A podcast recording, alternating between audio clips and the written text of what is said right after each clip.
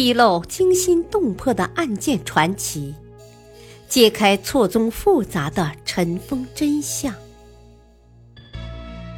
欢迎收听《古今悬案、疑案、奇案》，编著李晓东，播讲汉月。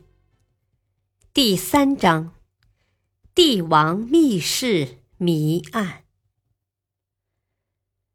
中宗暴亡，为韦后喊冤，为安乐公主平反。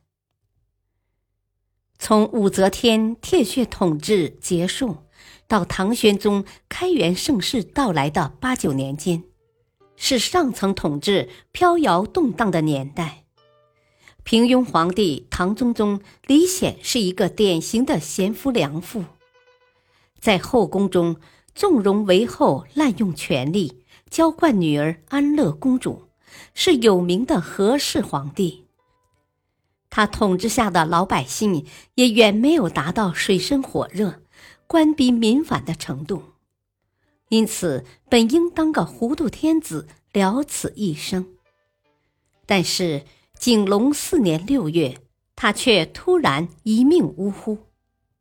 坊间流传，他是在吃完韦后派人送来的饼之后离奇死亡的。他真的是被自己的结发妻子毒死的吗？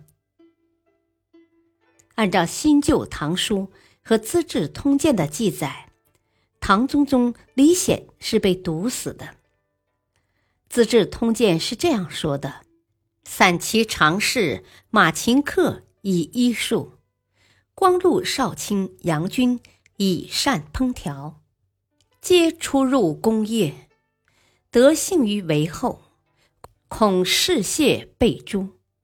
安乐公主欲韦后临朝，自为皇太女，乃项羽合谋，与丙坛中禁毒。六月壬午，中宗崩于神龙殿。按照这个说法。韦皇后的两个情人杨军和马琴克害怕和皇后私通的事情败露，韦皇后想当皇帝，而安乐公主想当皇太女，几方势力都觉得中宗碍手碍脚，于是大家联合搞出了一碗毒汤饼。为了增强这个说法的合理性，《资治通鉴》在景龙四年的五月。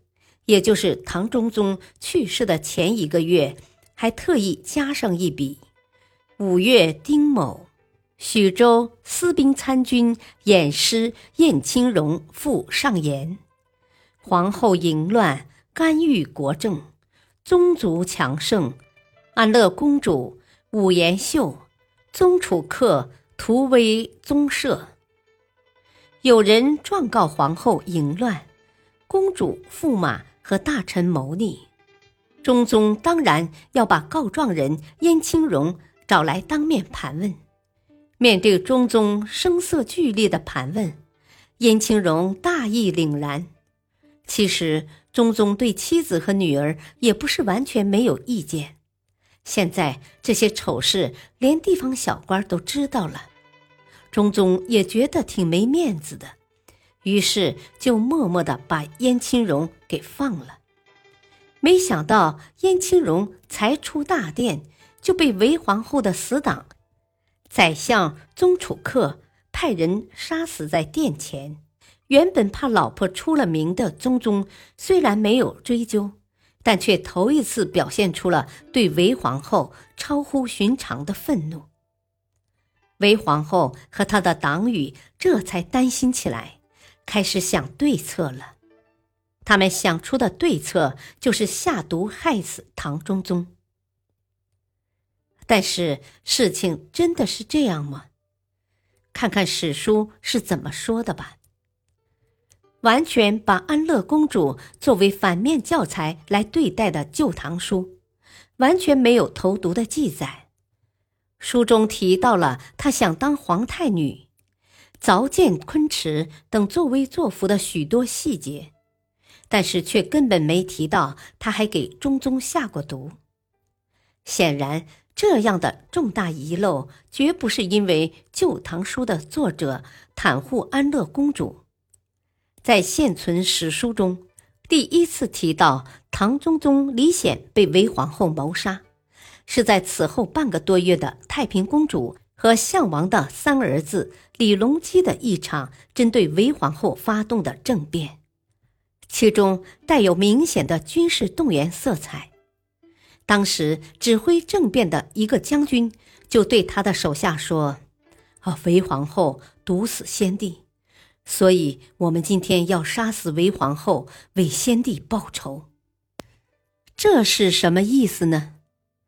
这是一个战场上的军事动员，实际上这是在给政变找一个充分的理由，是不是实有其事？这是非常值得怀疑的。还有，在唐中宗死后半个多月，韦后和安乐公主也死于政变。虽然政变打出的旗号是他们两个人毒死中宗，罪该万死，但是在政变结束后不久，他们两个却还是被以礼改葬了。以礼改葬本身就是承认他们其实是政治斗争的牺牲品。再从亲情的角度上来说，据历史记载，中宗是出了名的疼老婆和女儿，特别是安乐公主。韦皇后和安乐公主完全没有杀中宗的现实需要。那既然不是韦皇后和安乐公主下毒，唐中宗又怎么会死得那么突然呢？据史料研究。唐中宗可能死于突发性的心脑血管疾病，因为李唐皇室有心脑血管疾病的家族遗传病史，唐太祖、唐太宗、唐高宗都是死于这种病。这样看来，说韦后母女毒死中宗，可能是一个千古冤案。但是无论如何，唐中宗的死。对于当时政坛来说，又是一场大地震，惹出了一系列的权力纷争。最终，李隆基胜利取得政权，唐朝也进入了短暂的稳定发展时期。历史话外音：政治的腥风血雨总是让人模糊了两眼和内心。自古以来，为了权力和地位。手足相残、父子反目、亲人撕破脸的例子不胜枚举，而后来者也在这条路上前仆后继，权力和欲望也许一沾上，就像毒品似的难以戒掉吧。感谢收听，下期播讲北魏孝文帝拓跋宏。唯一被老婆气死的皇帝。敬请收听，再会。